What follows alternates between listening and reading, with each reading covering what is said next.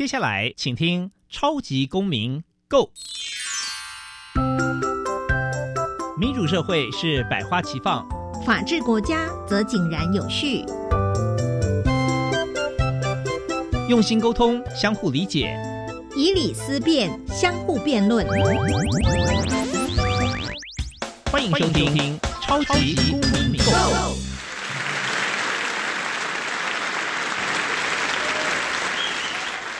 各位听众朋友，大家好，欢迎再次收听《超级公民购》，我是节目主持人苏格格苏明祥。《超级公民购》呢是由教育部所委托，由国立教育广播电台以及财团法人民间公民与法治教育基金会联合制播。本基金会呢以民主基础系列以及公民行动方案系列两大出版品为中心。培育未来公民具备法律价值与思辨能力，期待下一代有能力积极参与并关心民主社会的运作。基金会呢也关心辅导管教的议题，发展相关的论述以及出版品。除了每年固定举办全国公民行动方案竞赛，鼓励教师带领学生对周边事物提升关注，并设计解决方案。除此之外，基金会不定时举办教师研习、工作坊，期待与各界合作推广台湾的人权法治教育。接着进入小小公民停看厅，小小公民停看厅。在这个单元，我们将会带给大家有趣而且实用的公民法治小知识哦。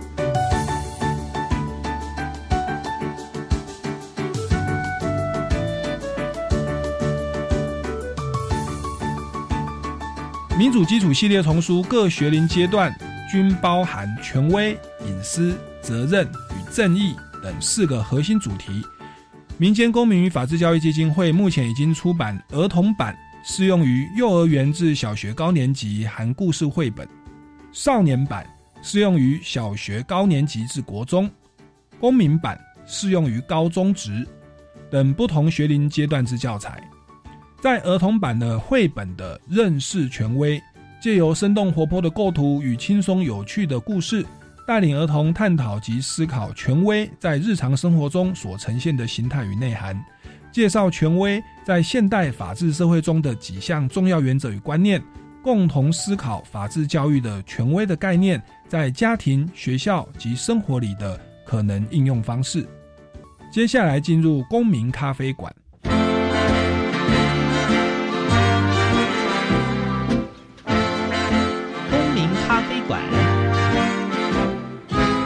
倒杯咖啡，跟我们一起在公民咖啡馆分享近期最具代表性的公民时事。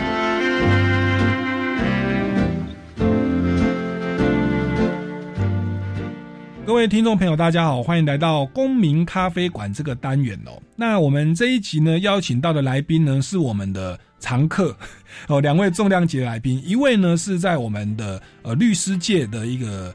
这个民间公民与法治教育基金会担任执行委员，目前也是职业律师的黄启伦大律师来跟我们听众朋友打声招呼。各位听众大家好，苏哥好。是那另外一位呢，也是经常来到我们节目当中的哦，也长期使用我们的民主基础系列课程，在公民课的教学方法当中，我们欢迎清水国小的林涵体老师。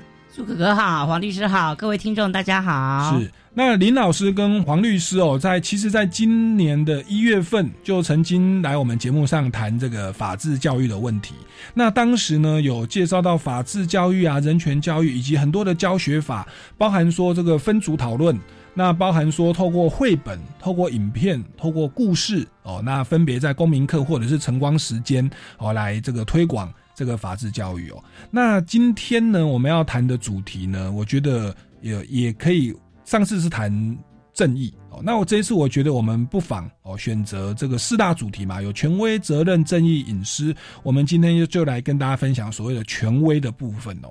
那权威的部分呢，呃，我们一开始还是这个有点像申论题哦，来考一下 我们林涵体老师。那这个对他是驾轻就熟了哦。请问权威它的内涵、它的定义是什么呢？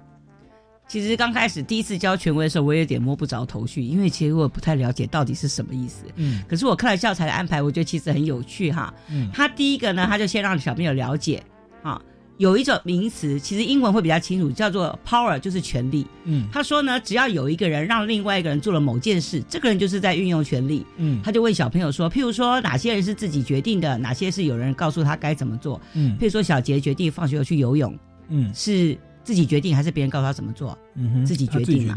那卡洛的妈妈说：“哎，你吃完东西以后一个小时后才可以去游泳哦。”那这个是谁告诉他的，还是说他自己决定的？是妈妈，就妈妈哈，所以妈妈就有在运用她的权利，对不对？是好。然后呢，接着他就说，这个如果有一个人呢，他有这个 right，有权利，你看嗯这就跟绕口令一样，嗯他有权利有这个 right，告诉别人说你要去做什么事，那就表示这个人是有权威的。嗯哼，哦，权威就是 authority 这样子。嗯所以小朋友念的就就说啊，好像绕口令哦。可是其实他不会只有让他小朋友去看定义，他会弄很多事情让让小朋友来分辨、嗯啊。最主要的分辨什么呢？有人是有权利的。嗯。啊，譬如说爸爸妈妈可以叫孩子做某些事情啊，嗯。老师有权利指派孩子去写作业啊，市议会有权利去定定该地区的法律啊，这些都是嗯有所谓的有权威有。有正当的权威来做的，可是有些人是没有合法权利的，譬如说，哎，大狗中生到游乐场就叫小朋友离开，说我们要玩，他有在用 power，可是其实他并没有这个 right，、嗯所以他是不合法的权，他是没有这个权威的。嗯。他就很多例子来让小朋友分辨，所以我觉得这个教材真的是一个很有趣的教材。嗯。小朋友在分辨当中就很快就能够了解哪些事情是不应该的，哪些事情是合法的权威这样子。是，嗯。所以这样听下来，就是合法的权利叫做权威，嗯。对，合法的权利叫做权威。那有的权利是非法的，它就不是权威。嗯。那再来就是权威可能分成两个层面，一个是人的部分，嗯。老师、父母、或者是这个谁哦，那另外一个是规则的部分，嗯。哦，可能是校规或者是法条，哦，OK，、嗯。所以我们这样可以大致这样子就可以掌握住说权威它的的内涵，它定义是什么。嗯。好，这个是其实是我们的民主基础系列课程里面有去做定义哦，分针对不同年龄层，也欢迎大家去这个了解。那接着就要来问来请教一下黄启伦大律师，因为黄启伦律师对于我们的法治教育，对于我们的人权教育是长期的推广。那以前问过他说，律师不是应该要诉讼哦赚钱吗？他说没有啦。哦，我们律师是公益事业，那法治教育本来就是律师的的执行业务的一部分哦，好，所以很好玩。我们律师不能成立盈利事业的公司，要加入律师工会，因为他们是公益性的，然后只能合伙，哦，这蛮有趣的。那我们的这个，所以黄律师他对于法治教育、法治素养，其实哦有付出非常大的心力。那他可能也是他本身书香世家，然后在家里也是这个老师的背景嘛。哦，那我就想来请问一下黄大律师哦，就是请问我们刚这个节目一开始，请林老师介绍权威。那对于一般民众而言，我们认识权威，对于法治素，对于法治素养或法治教育哦，有没有什么样的注意呢？嗯，其实讲到权威哦，那我可能稍微再补充一点我自己的认知上了，因为这权威主要它是一个翻译的名词，嗯哼，那其实它的英文是 authority，嗯哼，哎，翻译者是翻权威，其实我们一直在想说，到底有没有什么其他比较适当的翻译？因为好像很难找出一个适当的中文来表达这英文的意思啊。是。那最后还是想不到其他，还是用权威。是。那这就像刚才李老师讲说，哎，其实用英文讲，可能也许会比较容易了解，因为，他另外有讲到两个权力，但是其实是不一样的力。嗯。第一个是 power，嗯。它是权力，就是力量的力。是。然后第二个权力是 right，嗯是利益的利，权利。是。对，那如果从英文来讲，可能会比较容易了理解，因为他如果是讲这个权力、力量的力，就讲 power 的话，嗯，其实他在原来教材的设计里面，这个是没有做评价的，嗯就是说没有经过评价。合合法非法都。对，没有做评价，对，就是单纯一个力量的行使，就是说英文来看就知道，就是嗯 power，、嗯。就是一个力量行使而已。嗯那这个是没有说合法非法的。嗯那等于说要做评价，等于说到第二个步骤，等于说是权利，就是 right，那嗯刚好就是英文就是对的。哦，所以其实对这个权威，我们民众可以理解成是对权利 right 的那种概念，它是经过评价的合法的对，权利。这这个等于说就是这个 power 的行使嗯是一个 right 的。OK 对，那是一个有呃正当权源的一个权利行使，是就我们这里讲的权权威。对，OK，那也许从英文来讲好像会比较清楚，因为在中文来讲，其实我曾经跟小有几个老师讨论过，在聊天啦。他说，因为我们中文讲这权，好像大家觉得这个就是正当的，感觉看到这个权就是觉得这是一个正当的。那这个可能跟原来的意思有些不是那么的呃相符的，因为原来讲权力、那个力量的力，权力的话，它就是一个 power，那它是没有没有管是正当或不正当，没有做过评价的。是是，那等于说，到第二个步骤，像刚才李老师讲说，哎，他有没有权叫他去做什么事情？是那这个时候才是第二个步骤的评价。那这时候才是判断这是不是一个 right，嗯是不是一个权嗯利，就是利益的利。哼？OK，对，OK，那这可能如果从英文来去理解的话，好像会更比较容易去理解他真正的意思。嗯对那可是如果不评价的部分，我们翻译成力量，好像又不一样，好像变物理的力量。对对哦，所以他的意思其实就是说，他是没有价值判断的，对没有合法非法的，这个叫做权利。所以，包含说高中生就叫高中生滚开，那个也叫做一种 power，也是一种 power。但是，一旦到了权威这个部分，或者说是权利 right 嗯有利利益的利的那个部分，它应该是要有正当性的。是是是。好，那这个是对权威的一些补充哦。那请问那个黄律师，你觉得民众要认识这个东西，对于法治素养有对帮，助吗？那其实我们常跟小朋友讨论，有时候跟小朋友讨论说，哎，为什么要有权威？为什么要有法律？嗯，就法律其实就是一种权威。嗯那其实我们也许举例说，哎，像我们小时候看到故事说，鲁鲁滨逊漂流记，嗯他一个人在一个荒岛上，嗯哎，这时候需不需要有权威？嗯需不需要有法律规定呢？嗯好像就不需要，反正他想要做什么就可以做什么，他也不会影影响别人。嗯但如果今天我们的现实社会不是只有一个人，你不是只有你一个人，而是有一很多人共同生活在这个样的一个呃土地上，这个地球上，嗯所以彼此之间可能就会发生一些冲突，发生一些问题。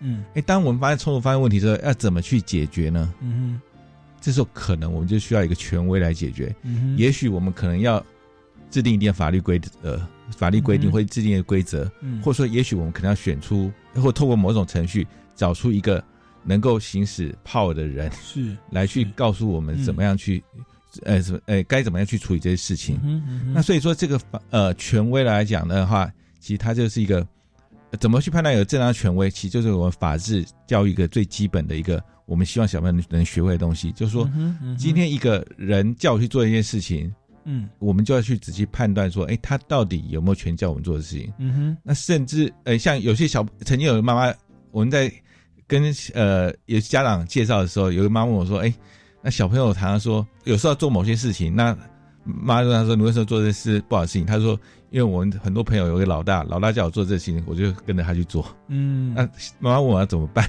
嗯那其实我说我也不是教教育专家，我也没有解决这个事情。但是也许说，也许我们可以讨论，跟小朋友好好讨论说，今天也许你们是一群好朋友，他是老大，嗯。哎，但他有没有权利叫你去做这件事情？是。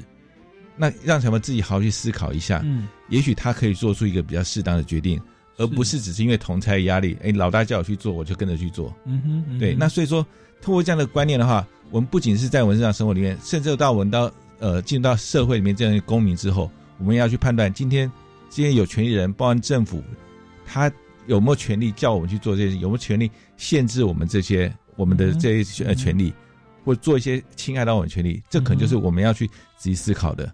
那我想，这个个其实就是我们法治教育最基本的嗯。一个概念，嗯。就是政府有没有法律授权他去、嗯去限制或呃限制人民的权利。是。那如果我们能够从小让小朋友就是能够去判断说，哎，今天到底有人叫我去做的事，叫我做某件事，或叫我不去做某件事的时候，他到底有没有权利，有没有这个权利？嗯哼那我想能够呃很清楚辨别这个权威的话，嗯。那也许在等他呃他们大了进到社会里面变公民的时候，嗯。那更能够很清楚的判断说，今天政府到底有没有这个权利嗯哼叫我们去做嗯这件事情？嗯对，所以掌握住权威的定义，因为权威它是有合法性、有正当性的。那我们在判断，哎，人家要我去做一件事情，我们如果掌握住权威，我们就会去思考，哎，它有没有合法性，有没有正当性？那其实，在判断这个过程，其实法治的概念、人权的概念是可以运用到这个里面去做思辨。哎是的，嗯，对，所以所以这个我们能够了解权威的运作，其实对于我们的法治素养以及我们去评价，嗯。诶，我们有的时候可能不知不觉就被临检。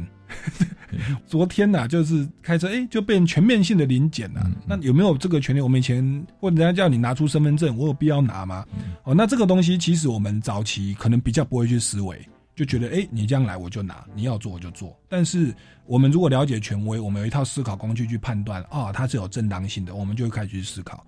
然后也许一些这个班上的老大，或者是其他人等待要求，其实我们是可以勇于说不的。是哦那这个包含政对政府也是啦，叫法治素养、人权教育。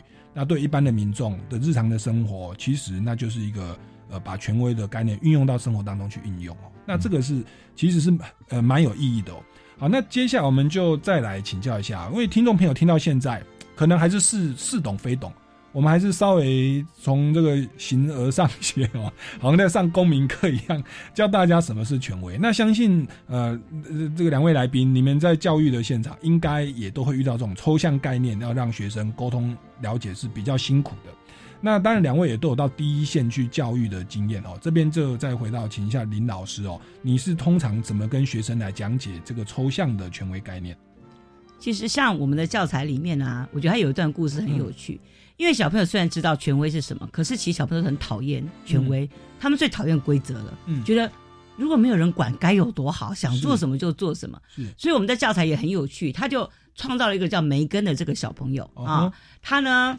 就是晚上做梦，梦到他到了一个国家，这个国家叫做凯伦尼亚。嗯，这个国家有什么好处呢？就是完全没有规则，也没有法律，也不会有人告诉你该做什么事。是，梅根简直太开心了。是啊，他就在这个里面到处走来走去，哎，发现呢，这个有店里面呢有很多漫画书跟录影带，他就进去把它全部都搬回家了。哇，好开心哦！结可是呢，他到冰淇淋的供应处，发现说他本来想吃冰淇淋，发现冰淇淋桶已经空了。因为比利早就把他挖走了，嗯，然后呢，他就想说，那我再去找别的东西吃好，发现到处都是垃圾，嗯，而且很多人在路边打架，也没有人管哦。然后呢，每辆车子都超速，每个人想说，好可怕哦，这个世界好像不能待哎，哦，而且他当他惊险万分回到家的时候，发现说，哎啊，我刚拿回来的录影带跟漫画呢，怎么都不见了？嗯，而且可能没有人去帮他追回来，嗯，然后每个人就吓醒了。这时候我们就问小朋友说。这到底是一个什么样的地方啊？没人管到底好不好？小朋友说这样听起来很恐怖。嗯哼，那所以我们就开始跟小朋友讨论，为什么权威社会上需要权威？刚刚律师也讲过，如果是鲁滨逊的话，一个人根本就不需要什么规则。嗯，可是当是团体生活的时候，权威可以帮助我们什么呢？这时候教材才会呈现说，它可以确保秩序、保障安全呐，可以保护我们的财产呐。当有人发生争端的时候，可以和平公正的解决呀，嗯，可以保障我们重要的自由啊，嗯，还有一下就跟小朋友分析为什么需要权威，嗯，然后接下来教材就给孩子一个实际的经验，某个小学有个电脑教室，因为没有管理规则。所以小朋友在里面爱怎么玩就怎么玩，嗯，有人一玩玩两个钟头都不肯离开，别人要来跟他讨论也不行，嗯。啊，然后就就打架了，打起架来就把椅子啊、键盘啊拿出来乱摔，所以其实开张没有一个月，那个电脑教室就毁了，就不能再玩下去了。啊。那这时候我们就要让小朋友讨论，请问这个电脑教室到底？有没有保障秩序安全？有没有人保障财产？好，讨论这些重要的规则，来让小朋友了解，我们要怎么样来解决这个电脑教室的问题。嗯哼，其实这个教材最有趣的是，它还会让小朋友去讨论什么是好的规则。嗯，那如果小朋友要怎么样定定电脑教室的规则呢？他还会有一套思考工具来让小朋友评估规则，然后教让他继续制定好的规则，那小朋友就可以自己去定电脑教室规则啊，定班规啊。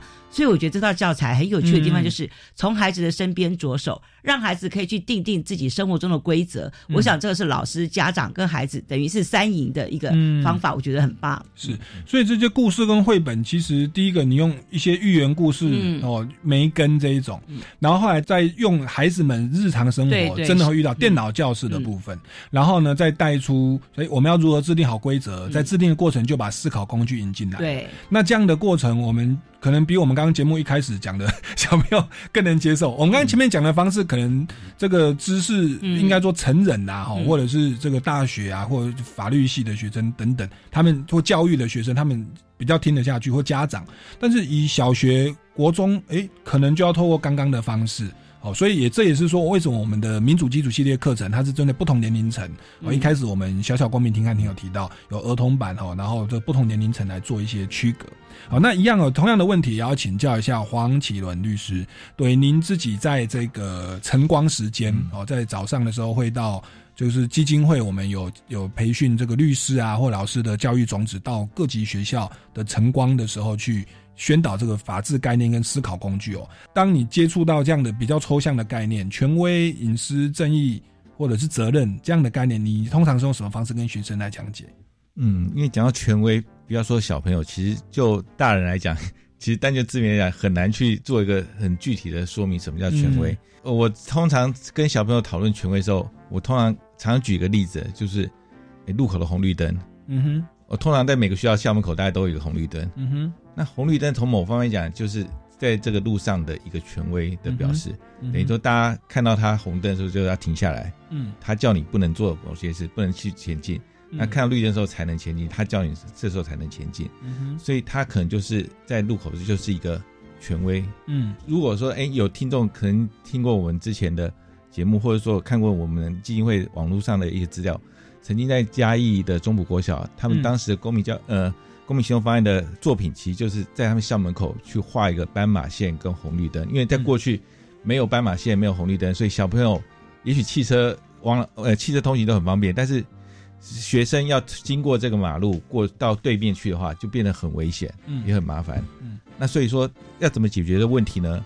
这时候可能就需要一个增加也设置一个权威。嗯，那这个权威就是哎画一个斑马线嗯跟着红绿灯，嗯哼，然后这样的话就能让小朋友在过马路的时候，也许是更方便，也更安全。那这也许也许会影响到让道路行驶的呃使使用道路的汽车驾驶人，也许会有一些的不方便。嗯但是我认为说，在这种情况之下，设置一个权威来去限制使用道路的汽车驾驶人，我认为这样的一个呃衡量之下，这其实是一个有必要的，而且是一个适当的。那这也就是在这个地方要设计一个权威。那我也常跟小朋友说，哎，其实权威到底有没有必要，可能还是要讨论。嗯，也许红绿灯可以解决路口的问题，嗯，但是不是每个路口都需要设置？红绿灯呢？嗯哼，我想，哎，可能每个人都有，我不知道别人是啊，但我自己可能有这经验，说，哎，当我们深夜的时候，哎，经过一个路口，嗯很小的路口，但是可以看到红灯，这时候我可能会天天交战，到底要不要过去呢？对对，那我记得，因为我儿子现在他从小就是他的习惯是看到那种有的路口是那种行人的号志灯要去按一下才会正式运作，平常都是一直闪红灯。嗯对，对，那他的习惯就是一定要按那个东西才会过去。像我习惯看到，哎，虽然在闪红灯，如果没车我就过去了，对，但跟他走的时候，他就一定坚持要按那个。所以后来我就变变成我也养成习惯，让任何路口就一定要看红绿灯。那有一次我跟我女儿走在一个路上，看到一个很小的路口，看到有红绿灯停下来，嗯就突然旁边一个太太跟我讲说，哎，她是。她说他常经过那里，他第一次看到有人 像我们这样停下来的。嗯哼，嗯哼，对，但所以说是每个路口都要红绿灯？这时候可能就要考虑说，哎，是我们做这样的一个权威是不是有必要？是，权威也许可以解决问题，但是它可能也会带来其他的问题，带来其他限制。那这时候除了我们知道权威可以解决问题，同时也要衡量说，哎，它带来的有什么样成本，带来的不利益的地方，我们要做衡量之后再来决定要不要行使这个权威来解决问题。嗯那像如果很多路口，比如说，哎，这可能一个产业道路，一个小路，嗯，那如果你每个路口都设置一个红绿灯的话，大概大家全全部人都疯掉了。是那那对对。水土保持可能有帮助啊，砂石车上不能上去，对啊、所以说这个地方，也许在那个地方可能就不需要设置这样一个红绿灯来去权威了。对，那我想从这样的例子，我常常跟小朋友讨论说，哎，就可以让小朋友讨论说什么是权威，同时也可以讨、嗯。让小朋友去衡量说，哎，是不是每个地方都一有一有问题就一定要行使这样的权威去解决？是那也许有时候你行使权威带来的利益、带来不利益或成本可能比你更高，是。那在这种时候可能就也许还是维持原的，可能比你行使这样权威更好。嗯哼，所以不一定权利的行使都正确的，是。你可能要经过衡量之后，才能决定说我到底要不要行使这样的一个权利。没错，没。错。所以黄律师透过这个一般民众生活，因为我心有戚戚焉，我家路口那边就有一个是闪黄灯，闪黄灯可能您儿子小孩小朋友不知道，闪黄灯是可以过的啦。一条交通号志是只要没车就可以闯，嗯没有关系嗯。可是你给他按下去，它变成红灯、绿灯的时候，那就是红灯，就算没车你也不能过。嗯，所以其实我们制定这个权威嗯要有红绿灯的时候，其实要考虑考虑到必要性嗯。是哦，那这个成本其实就是我们思考工具的一环。哦，那这个案例真的很棒哦，就整个都权威就思考工具就具体化了、哦。那我相信两位来宾哈，你们在教育的现场一定还有很多的案例可以跟大家分享。我们先进一段音乐哦，待会再回来节目现场。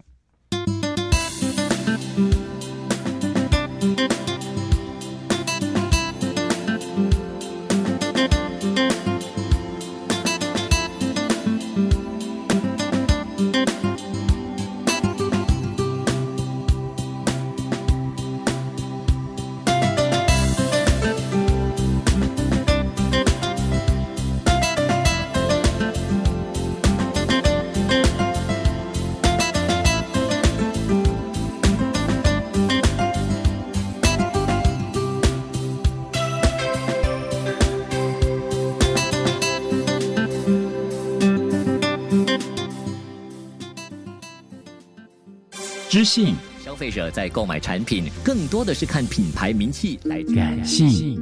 我觉得我们真该向大自然学习，随性。我们要怎么样自驾游呢？下段回来告诉。这是人生的滋味。马来西亚 City Plus FM 优质节目，三月一号起在教育电台也听得到，请锁定每周三生活 in Design 时光下午茶，教育电台 Channel Plus 网站，带你一起品味人生。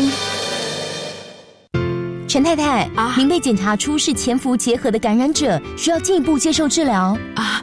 护士小姐，什么是潜伏结核感染？会传染吗？别紧张，潜伏结核感染是指被结核菌感染，但还没发病，所以不会传染给别人啊。这样啊，潜伏期是最好的治疗时机，治愈率高达九成以上哦。啊，我会按时吃药，完成治疗。以上广告由卫生福利部疾病管制署提供。我们去打球好吗？可是哪里有球场呢？全国运动场馆资讯网提供全国各地运动场馆的详细资讯，包括场馆名称、附属运动设施，还有交通资讯。太棒了！我们立刻上网搜寻哪里有适合的球场。找到了，现在就去打球喽！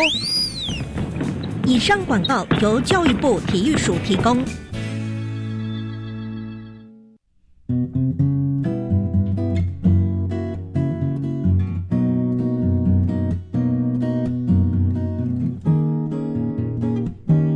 我是苏命苏米恩，你现在收听的是教育电台。我朋友嘛就爱教育电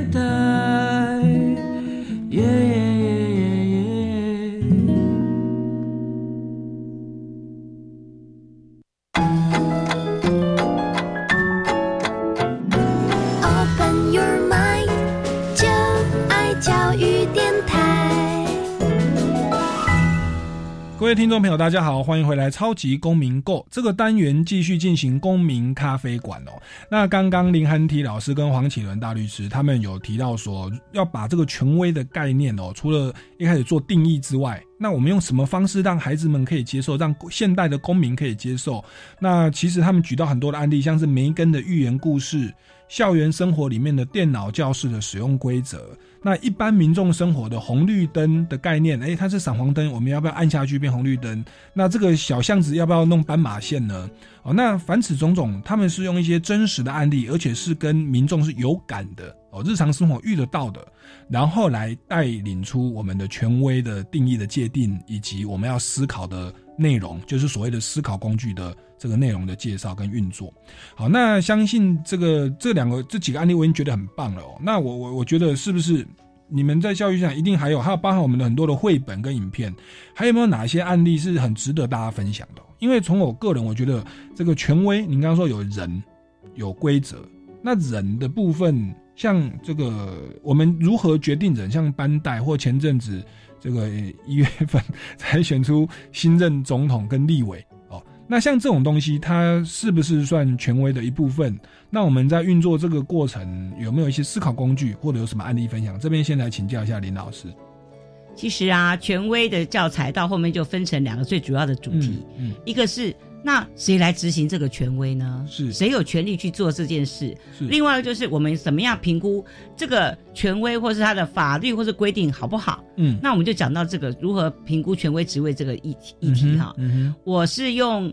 那个小朋友最喜欢看的卡通片《小丸子》里面呢，嗯，大家都知道小丸子班上有一个叫丸尾的，他最爱当班长了，是。好处心积虑一定要当上班长，是，所以我就播了一段，就是他要选班长的危机，因为大家都觉得他很烦，不想选他，可他又很想要当班长，那就这个整个过程，先看完以后引起小朋友的动机，对，然后我们就来问小朋友，到底丸尾适不适合当班长？是。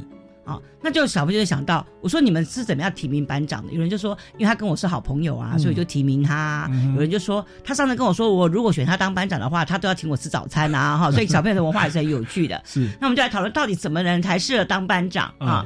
那我们的材料里面呢，有教材里面有一个法兰，他想要选班长啊，然后他怎么带思考工具呢？他先问小朋友，你觉得班长有哪些责任？嗯哼他有什么职权？嗯。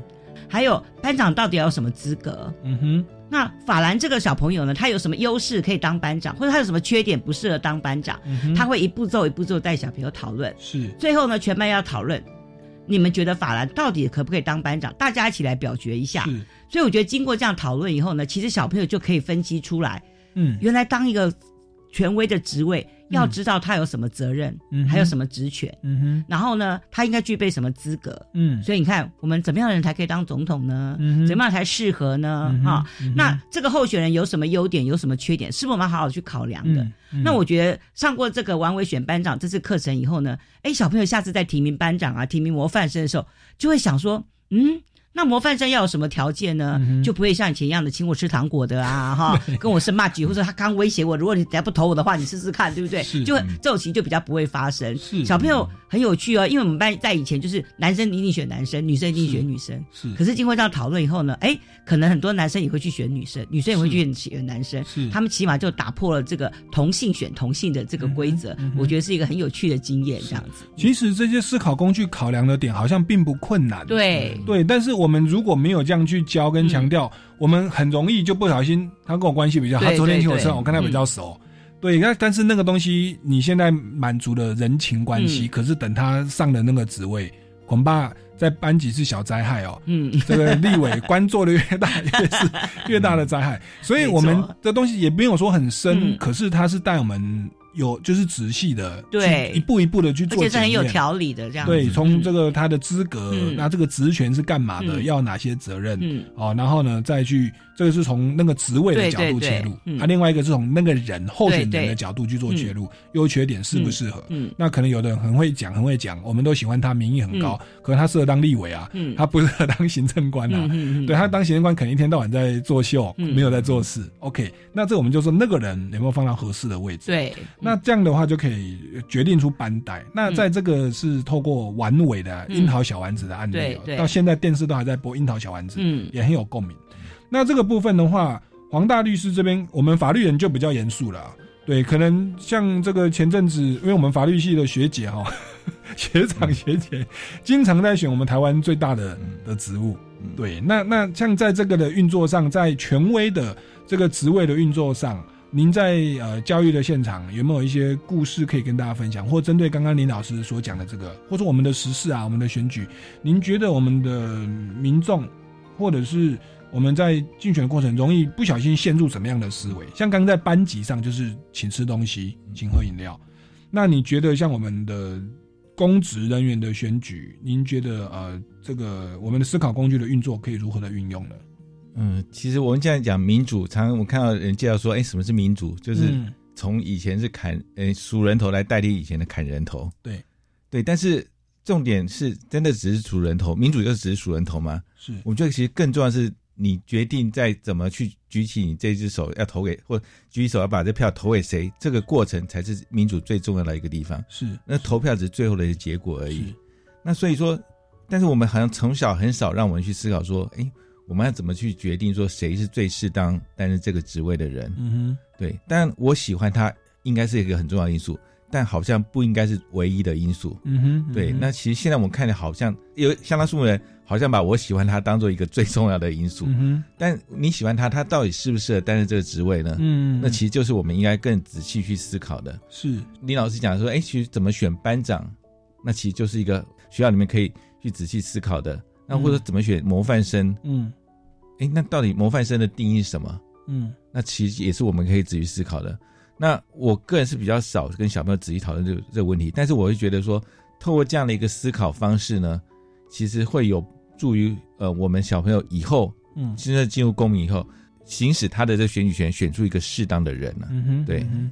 所以，我们那个思考工具这一套教材，它其实有个观念，就是说，遇到事情啊，不要凭着主观的感觉自意做判断，而是应该有一个客观理性的思考工具，一步一步的去查验。哦，那这样做出的结论，其实往往会相对的比较正确啊，更接近正确。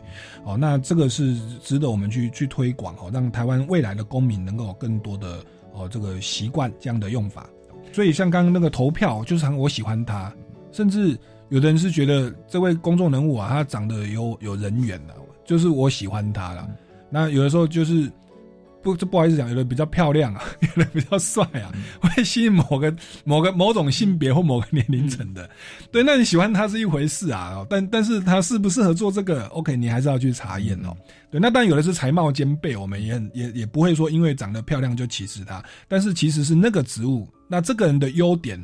会唱歌 或漂亮，跟他担任这个职务有没有关联，就要做理性的思考哦。所以，对于提升我们台湾的整个公民的素养，乃至政治的生态啊，我觉得都是。很有意义的哦。那刚刚讲了半天，这个算是权威的第一大部分，叫人的部分，叫职位的部分哦。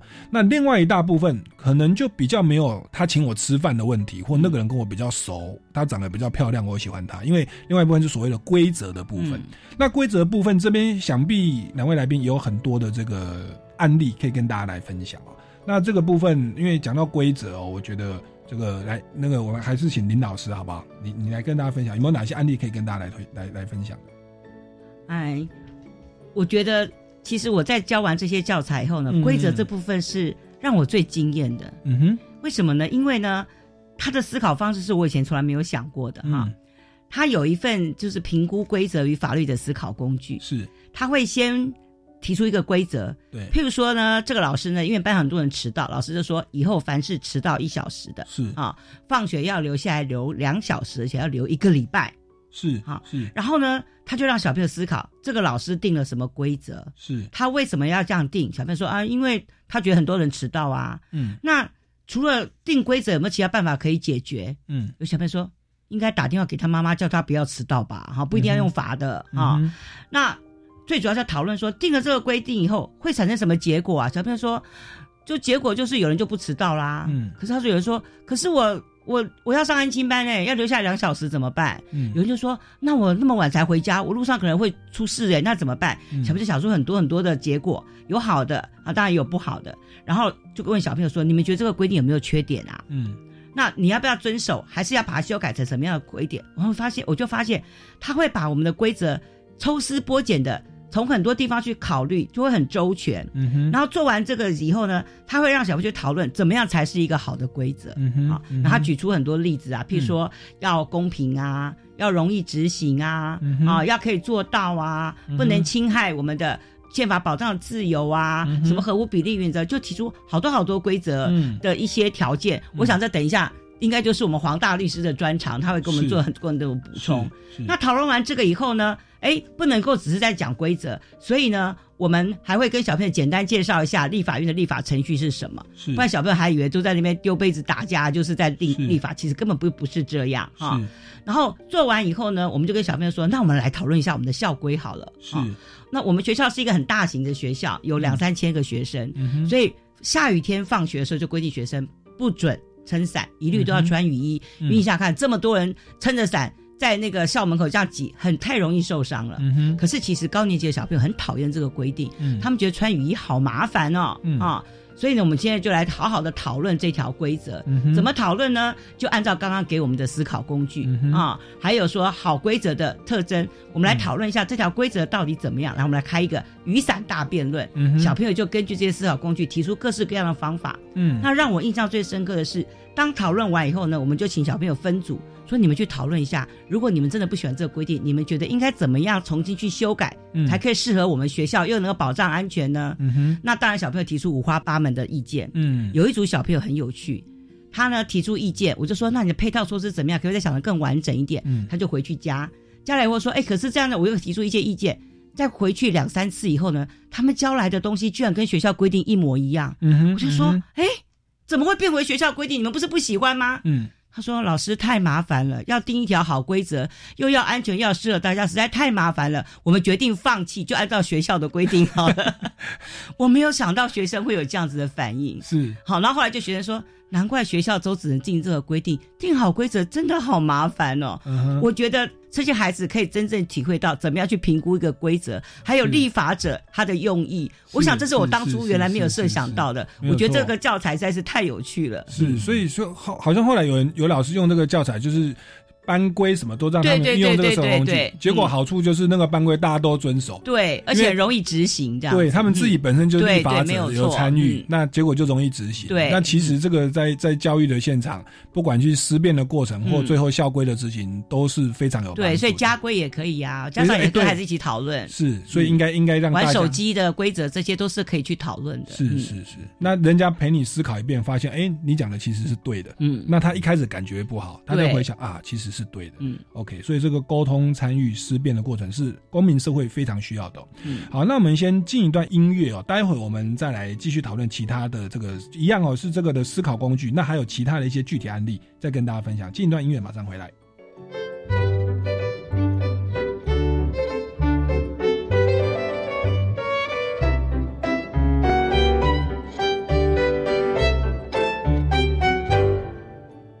各位听众朋友，大家好，欢迎回来《超级公民购》，持续为您进行的单元是公民咖啡馆。那我们今天节目介绍的是权威的概念，那分成人的权威以及规则的权威。那人的权威就是说，如何选出一个合适的职位，例如说班代啊、哦总统啦、立法委员啦、县市长等等。那它有一系列的思考工具哦，要先找出那一个职位要有哪些资格。有哪些职权负什么责任？接着是候选人的优点缺点是什么？最后我们才去投票，才去表决。那这样一步一步的带领啊，我们就去去思辨哦，我们就比较不会凭着主观的感觉，他跟我比较好，就去选到一个跟你好的，可是却不适任的人，最后造成灾害。那第二个权威的第二个大部分，则是所谓的好的规则的制定哦。那刚刚这个。老师这边有提到说，这个迟到的规定该怎么办？雨衣的规定该怎么办哦？那我就想要请教一下黄大律师哦，就是这一些思考工具的运作上，您在教育的现场，呃，或者是你有没有想到一些案例可以跟大家分享，可以让大家按照这些思考工具来运作的？嗯，所以这个课程里面呢，它不仅是希望学生，哎，认识现代法律，它更重要的是。要学生有这个怎么去评估这个现代的规则是一个好的规则还是不好的规则？嗯、那如果是一个不好不适当的规则，他要怎么去制定一个适当的规则？嗯、我想这样的一个能力是比单纯的去了解现在法律规定是怎么样，其实是更重要的。嗯、是。那其实在这个教材里面，他提出大概几个标准来判断、来评估说，哎，什么样的规则是好的规则？嗯。那当然第一个，哎，他要很清楚，要很明确，大家看得懂。我想这个其实是大家最重要的一个。最重要的基本原则。嗯、那另外，他同时有要求说，哎，这样的规则，它同时要很明确，而不是一个抽象的概念。嗯。那第第三个，他可能要能达到目的，嗯、就是说你制定规则一定可能有他要解决问题。嗯、那制定这样规则到底能不能解决他的问题呢？嗯，这个是很重要的。迟到很多不同样的结果，譬如说，哎，可能如果我们不看这小朋友他为什么迟到，嗯，譬如也许这个小朋友他家里，哎，可能以为他家里是。譬如做小生意的，做做做小吃的，嗯，哎，他就是要帮 帮忙家里去去去做一些事情，嗯哼，那可能导致他没办法那么早睡觉的话，是，那你再怎么罚他，他可能还是没办法那么早起来，还是会迟到，甚至你把他延后两小时，他事情更做不完，啊、隔天就整个请假。所以这样到底有没有达到目的？其实这个是很重要要考量的。嗯嗯嗯。那特意在教育现场，我想这个其实因为毕竟在教育下。我们以教育其实最重最大的考量，其实我想这个其实要更重，要更要去仔细去思考的。嗯哼。那另外呢，可能要这个几个标准，另外是它，而且它要可以执行。嗯哼。就是在客观上它是可以执行的规则。嗯哼。那譬如说，以前我记得以前看新闻，嗯，其实我个人我个人是没被开过罚单。以前大家常说那个新义快速道路，嗯，从木栅往信义的方向，然后出信义路口那边，常常很多人在那里。超速被拍拍照，诶、欸，被被拍诶发红单。嗯那因为前面的快速道路大家开的很快，对，但到出口这样好像速限变变四十还是五十。对，今天说竖线五十，然后下个地方就给你设个红那个二十，拍就没有。他说五十，你要马上后面就放一个那个呃照相机在那里照的话，哦、欸，是不是有可能说你看到五十就马上降到五十了？嗯哼，不可能，这也是不可能的，一定要一定的期间，所以那个五十，它一定要在实际竖线的。的地方的前一段相当距离，你要告诉人家说，哎，后面地方已经到达，哎，这速速线可能有降低了，嗯、而可可能有,、嗯、有拍照，呃，超速拍照的，嗯、这样的也许才是个可行的。是对，如果被你如果说一个五十，然后马上放在后面就是一个照相机的话，是，那我想这个可能开单就开不完了。对，而且还有可能被吓到紧急刹车，后面撞上，对，更危险了。对对，所以这个可能就是可不可以执行，会不会造成其他呃负面效果，这可能要考量的。是。那另外一个可能就是要不能去过分的限制或侵害到人民的这个基本权利，这可能就是刚才讲的比例原则。一般我们讲比例原则。是。那其实有时候我会跟小朋友讨论一个，哎，就是这样。我在在一段时间，大家在新闻上看到就是一个就不爱做的争议。嗯。但常常很多常常发生这种争议。嗯。但但但到底不爱做的争议，到底为什么会发生这样的一个问题呢？其实我个人也不知道对不对，但我个人的一个想法是，其实我们现在法律规定，哎，大家知道不爱做，其实他没有严没有法律说要求你一定要让座这样规定。嗯。但是我们有个跟不爱做相关的法律规定是说。应该是身心障碍权益保护法里面，它其实有规定说，大众交通运输业者，嗯，他其实在这运输的交通工具上，可能要设置一定比例的不爱座，嗯哼。但是不爱座可能现在发生最大问题是，谁可以做不爱座？嗯哼。我想，如果说我们今天这个呃大大众交通工具上要分配一定的位置给有需要的人，我想这是应该符合我们比例呃分。分配的正义的这样一个原则，就是说这些有需要，所以我们应该把这些一定的位置分配给这些有需要的人。我想这是应该符合我们分配正义的要求。但是怎么去决定说谁是有需要的？嗯哼，我想可能这是一个最大问题，就是说我们法律有没有办法规定到那么明确说，嗯，到底谁是有需要的？嗯，那如果我记得没错啊，因为早期其实因为这个法律是规定在。身心障碍权益保护法里面，所以早期是规定说是要留给这身心障碍者。嗯哼，嗯哼，那这样也许比较明确，但是这样是不是符合这个呃，我刚才讲的分配正义的原则？说，哎，是不是有需要人都可以做到这个？可能就好像没办法完全符合到那样的一个需求。那后来我看到好像立法曾经有立法委员就把这个改成说，不爱做是让给老弱妇孺。嗯。劳妇好像感觉好像比较有道理，因为老妇可能比较需要，嗯，但可能又发生一个问题，说你当你这样制定下来老弱妇孺的时候，哎，到底谁第一个谁是老弱妇孺，是。就会发生问题了，不明确，对，就不明确，而且老弱妇孺是不是一定有需要，也是不明确，是，那所以说这样一个法律规定就不是那么的明确的情况下，哎，反而会常常发生很多争议，因为大家都在吵说，到底你有没有权利坐这个位置，你没有权利坐这个位置，那反而是造成很大的争议。那所以我们也看到好多之前有些人提案说，希望废掉这个不爱做，是，哎，但是我想他们废掉不爱不爱做，并不是说不不需要这让座的一个一个一个一个规则，是，而是觉得说这样的规则好像是有发生，在实际运作上是发生一些问题了，是，那还不如回到我们基本最基本的人性，基本的我们的伦理道德，说就是你自己按照你自己的伦理道德来去看，说谁是不是要让座，是，但所以这个问题的话，我现在没有个人也没有说。呃，一个确定的想法，说是到底哪一个比较好？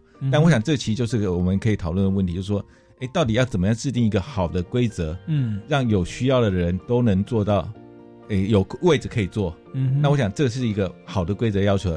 那如果没办法制定到一个这样好的规则的时候，那这样的话，你如果贸然制定一个好像不是那么适当，也许你要可以达到某，哎，你想要达到某某些目的，要解决某些问题，而是制定一个规则。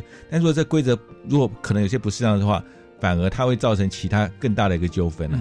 老弱妇孺不明确啊，之前就有个案例，一个北医女学生在博爱座上睡着了，被一个妈妈哦偷拍，泼在网络上。这个第一名学校的学生不让座，后来那个学生就被骂嘛。他说：“我那一天身体很不舒服啊，身可能身体痛吧，或怎么样。”那他总不能这个青春期孩子说。我生理痛，对嘛？还有建建中的学生，我我跟黄律师建中毕业，是其实很奇怪。后来捷运站有类似的规定，他说你如果身体不舒服哦，到柜台处拿一张贴纸贴，我不舒服，所以我要做那个。其实这个执行起来其实蛮诡异的哦。那其实这个确实，如果当初我们在制定规则的时候，我们有按部就班说，OK，从立法目的来考量，从明确性来考量，从执行的层面来考量。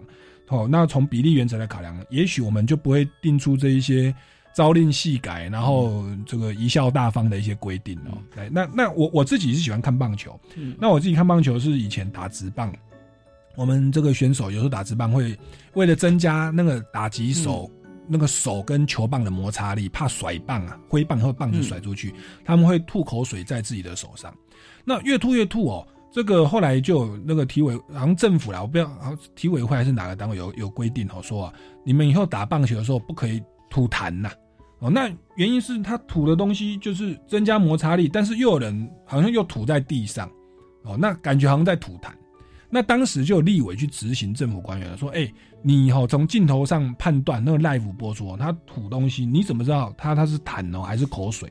那痰的比例要达到百分之几哦才算违规啊？对，那这个东西无就很难去去举证，很难去执行啊。那我自己问过职棒选手，就是他们是说，因为球场我们很多是沙，风一吹，嗯，那个其实会一定要把它吐出来，否则那个沙子会吞进去，会长久对身体不好。”然后再就是甩棒摩擦力的问题，所以其实我们在制定很多的行政命令乃至立法院的规定啊，怎么一个法律啊，我每年去演讲那个劳基法，哎，怎么样都修修修，也许我们在当初制定可以多一些这些准备哦，那我们制定的规则会更有执行力，也少被攻击了哦。那这个部分林老师有没有要补充？因为节目也慢慢到了尾声哦，我觉得你可以稍微为今天的这个讨论做一些总结，也跟我们未来哈愿意使用这个教材老师提供一些具体的建议呢。其实我觉得啊，像很多老师在问说，我怎么样才可以开始教？他看起来好像很难呢，好像很困难，那我是不是没有办法做？其实我觉得。你拿起教师手册，拿起教材，好好的备课，你就可以开始了。我曾经看到一句话，就是应该算是我的座右铭啦。他说：“你不需要很厉害才能开始，但是你需要开始才会很厉害。”是，我觉得这句话真的很棒，鼓励每个老师都可以去试试看。啊，然后有问题的话，可以问大家上网路查，问问基金会的伙伴们，大家都会给你很多很好的意见。是。那另外呢，就是我觉得教这套教材，有人问说，那要什么什么样的准备？其实我觉得除了备课以外，最主要就是你要先准备好你的心态。嗯，其实黄炳煌教授说过一句话，他说教导民主与法治的最佳方法。就是透过民主与法治的方式进行。我觉得自从教这套教材以后，我在班上做的很多的班规的规定，或是对待孩子的方法，我都会希望自己也可以注意到隐私、责任、权威跟正义。嗯，因为我觉得这才是最好的身教，而且带给我教学很大的改变。而且我发现这样子改变。不但不会影响教学的效能，反而比以前跟孩子沟通更加顺畅。很高兴我已经开始去做这套教材了，嗯所以我因为开始了，所以我就慢慢慢慢变成一个厉害的老师。以希望大家都可以跟我一样享受着这个快乐的成果。是，而且不只是教育现场或公民法治的现场哦，我们很多的父母亲也会听我们的节目。其实父母亲跟孩子之间就是一个权威关系啊，你制定门禁。不，我已经上高中了，为什么我要九点半回来？你可以去去跟他分析，用思考工具带领他思考。他也许后来就说：“我觉得我要八点就要回家，外面太危险了，或者怎么样？我们家太远了。”对，那其实，在我们家庭的教育也非常适合，在夫妻的这个财产分配或者是 哎家事你做哈，这个其实都可以来来讨论哦。来，来黄律师，曾经有一个国中老师在跟我们分享一个他自己的跟小朋友讨论的的经过，他说。哎，他小朋友讨论说，为什么只有老师才可以坐电梯？好像很多学校都就被老师才可以坐电梯。他们就说，他们要去做公益行动方案，要让学生也可以坐电梯。